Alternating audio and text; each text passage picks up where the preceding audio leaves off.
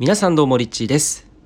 今日のテーマはですね自分の弱音も認めて許す、えーということでお話をしていきたいと思います。えーここ最近すごいコロナウイルスのねあのニュースがたくさん流れていて、まあ、世界的に今話題になっていますけれども実は明日ディズニーランドに行く予定だったんですが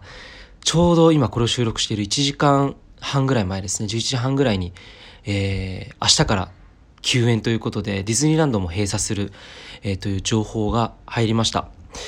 えーまあね、この先どうなっていくのか全くね分かりませんがオリンピックも5月に、えー中止するかどうかっていう判断が下されるみたいなんですが本当に今こうカオスの時期本当にいろんなものが混沌としていて、えーちょうど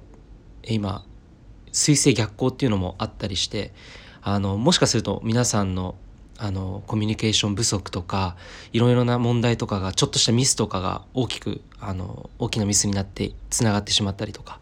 えーそういうことがですねちらほらあの起こりやすい状況になっているのかなと思います。それに加えてこうコロナウイルスとかねあの恐怖の情報とかが流れているのであのこういう時こそやっぱり自分の内側のあの自分自身とつながる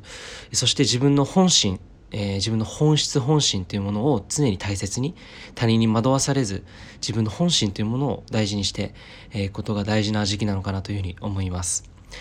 で今日はですねその自分の弱音これもあの認めて許すっていうお話なんですけどあの人間ってそのすごくね成長したいっていう欲求が強いみたいなんですよ。その成長してどんどんどんどん向上心を持って人生をより良くしていきたいとかえもっと頭が良くなりたいとかもっとかっこいい人になりたい可愛い人になりたい、えーもっと勉強ができるようになりたいこんな風に人間はですね基本的に生きている時間の中で成長するっていうことが人生の中でも大きな、えーテーマになっていてあのそこに大き大きな時間を割いているんですね。でただあの、まあ、いろんなこの成長の中でいろんなこう学びを繰り返すと思うんですけどあのその成長にばかり意識をとらわれてしまうことによって自分の弱音とかあの自分の弱みとかですねそういったものを軽視して忘れてこう見ない見て見ぬふりをしてしまうってことってよくあると思うんですよ。そうなぜかっていうとやっぱこういい方を見てるとやっぱり自分の気持ちも楽じゃないですか。なんですけど実はその自分の弱音とか自分の弱みの部分とかそういった部分に自分自身が気づいてない状態でいいことばっかりに目を向けてると一番辛いのが自分だってことに後で気づくんですよね。えーなのでこの自分自身の弱み例えば弱音とかなんか今パッと思いつくことでこう人になんかあんまり言えないけどちょっと最近こういう自分がなんか嫌だなとか感じていることがもしかするとあるかもしれません。でその弱音とか弱みっていうものを無視しないでほしいんですよね。その自分の内側にある自分のその状態、えーそれをですね自分の本当に内側に寄り添ってあげて、えーそれを本当にこう直視してあげるそうするとですねこうイメージで言うとあのこうずっとこう隠れて、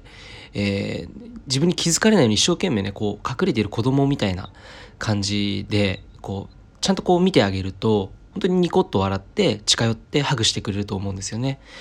えーそういったふうにですねこの弱みの部分っていうものを実は受け入れることによってより成長したいっていう自分の、えーパワーであったりより大きく拡大するっていうエネルギーっていうのが